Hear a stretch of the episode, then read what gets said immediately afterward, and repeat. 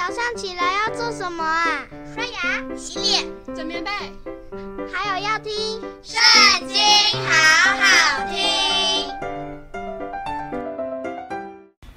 大家好，又到了我们一起读经的时间了。今天要读的是《约书亚记》第五章，开始喽。约旦河。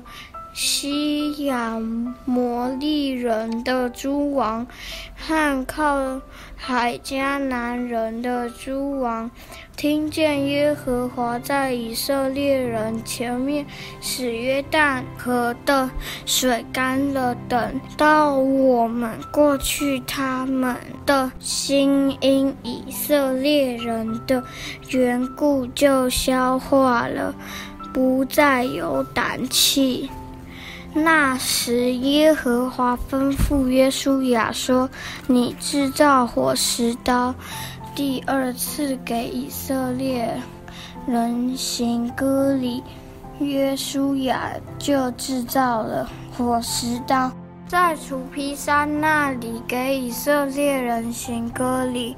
约书亚行割礼的缘故，是因为从埃及出来的众民。就是一切能打仗的男丁，出了埃及以后，都死在旷野的路上，因为出来的众民都受过割礼，唯独出埃及以后，在旷野的路上所生的众民都没有受过割礼。以色列人在旷野走了四十年。等到国民，就是出埃及的兵丁都消灭了，因为他们没有听从耶和华的话。耶和华曾向他们起誓，必不容他们看见耶和华向他们列祖起誓应许赐给我们的地。就是牛奶与蜜之地，他们的子孙就是耶和华所兴起来接续他们的，都没有受过割礼，因为在路上没有给他们行割礼，约书亚这才给他们行了。国民都受完了割礼，就住在营中自己的地方。等到痊愈了，耶和华对约书亚说：“我今日将埃及的羞辱从你们身上滚去了。”因此，那地方名叫吉甲，就是“滚”的意思。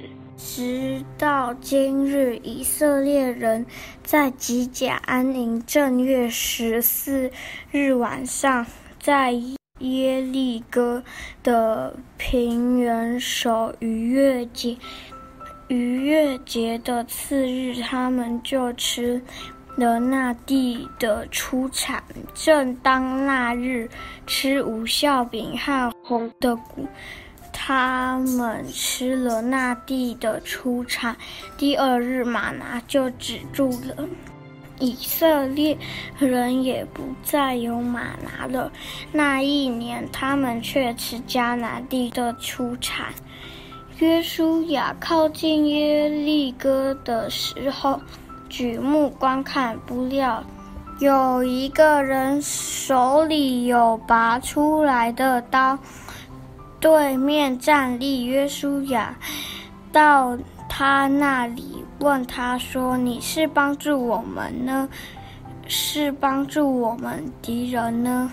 他回答说：“不是的，我来是要做耶和华军队的元帅。”约书亚就俯伏在地下拜说：“我主有什么话吩咐仆人？”